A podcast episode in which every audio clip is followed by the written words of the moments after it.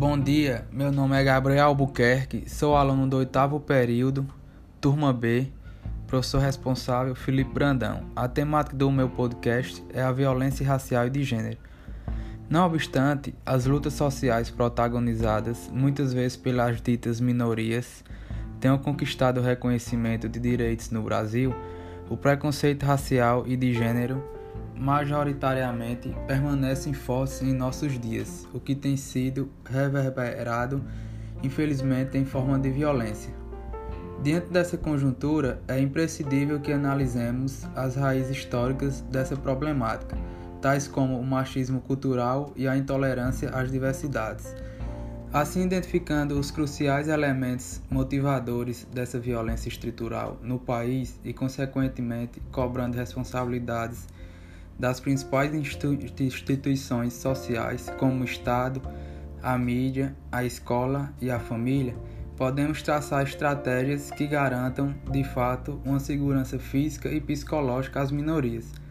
Para início da análise, no que tange à diversidade racial, presente sobretudo na formação identitária brasileira, podemos citar o processo de colonização do povo, em que a cultura da nação sofre influência indígena, africana e europeia.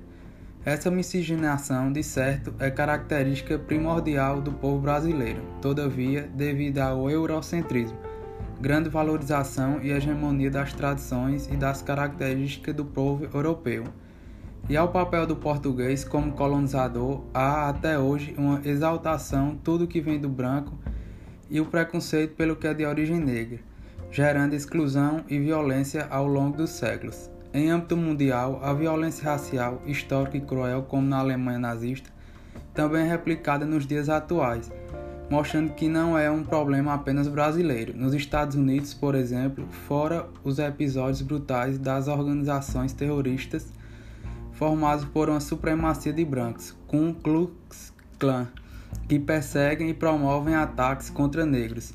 Desde a Guerra Civil Americana, foi desencadeada recentemente uma onda de protestos que tem como bandeira principal o movimento Vidas Negras Importam e tem como motivo a morte do afro-americano George Floyd, assassinado por asfixia por um policial branco.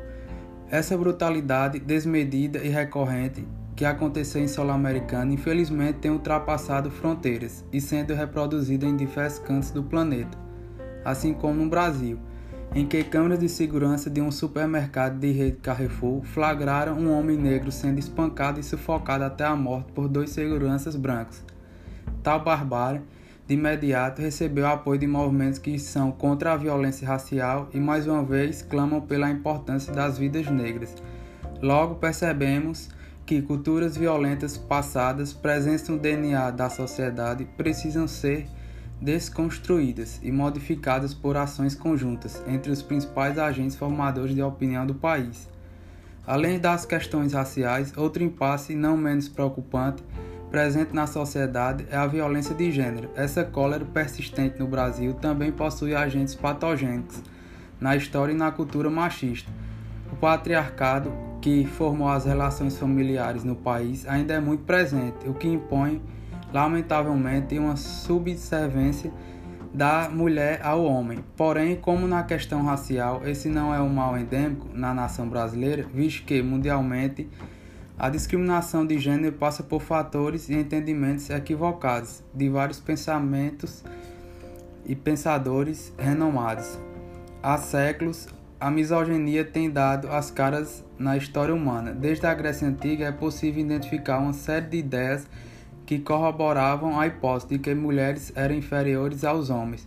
Percebemos, pois, que a misoginia, ódio às mulheres, é reflexo de uma cultura machista, que hoje também dá origem a novas formas de ódio relativa ao gênero, como a homofobia e a transfobia.